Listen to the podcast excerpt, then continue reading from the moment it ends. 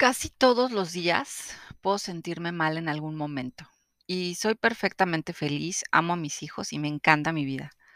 Busco la forma de ver todo lo positivo en todo lo posible, pero pues no soy infalible. Si no tuviera oportunidad de llorar o sentirme mal, no estaría completa. Y la verdad es que me abrumo con todo. Puedo hacer mil cosas, correr por todos lados, completar lo que necesito, pero en ocasiones también me abrumo. Y de repente, de la nada y casi por nada, me puedo quebrar, me siento vulnerable y puedo casi explotar. De repente, igual de la nada, siento que la cosa está de la patada y no sé qué hacer. En ese momento, esos instantes son donde tengo que recordar que las cosas no siempre son como uno quisiera. Y la regaré una y otra vez y mis decisiones tendrán que adecuarse al momento en que estoy pasando. Mis hijos me hacen llorar. A pesar de todo lo que hago yo por ellos, a veces siento que no es suficiente y que soy la peor madre que existe. Y es la verdad. Hay segundos o minutos en que me pregunto de verdad cómo puedo estar tan mal o en qué la estoy regando.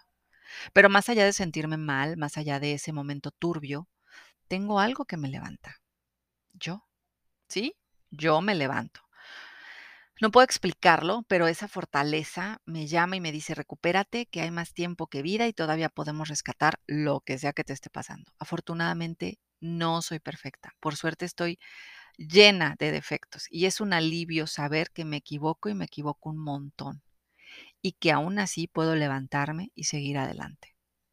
Me sigue costando trabajo, pero lo voy entendiendo mejor día a día. Tengo que llorar y, y, voy a llorar y me voy a sentir muy, muy mal y estaré triste sin aparente razón, pero eso me ayudará a saber que cuando todo se acomode, voy a disfrutar con mayor entusiasmo esos destellos de felicidad y alegría.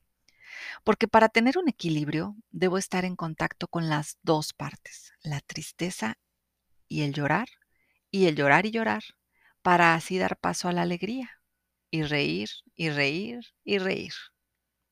También se vale llorar para poder disfrutar.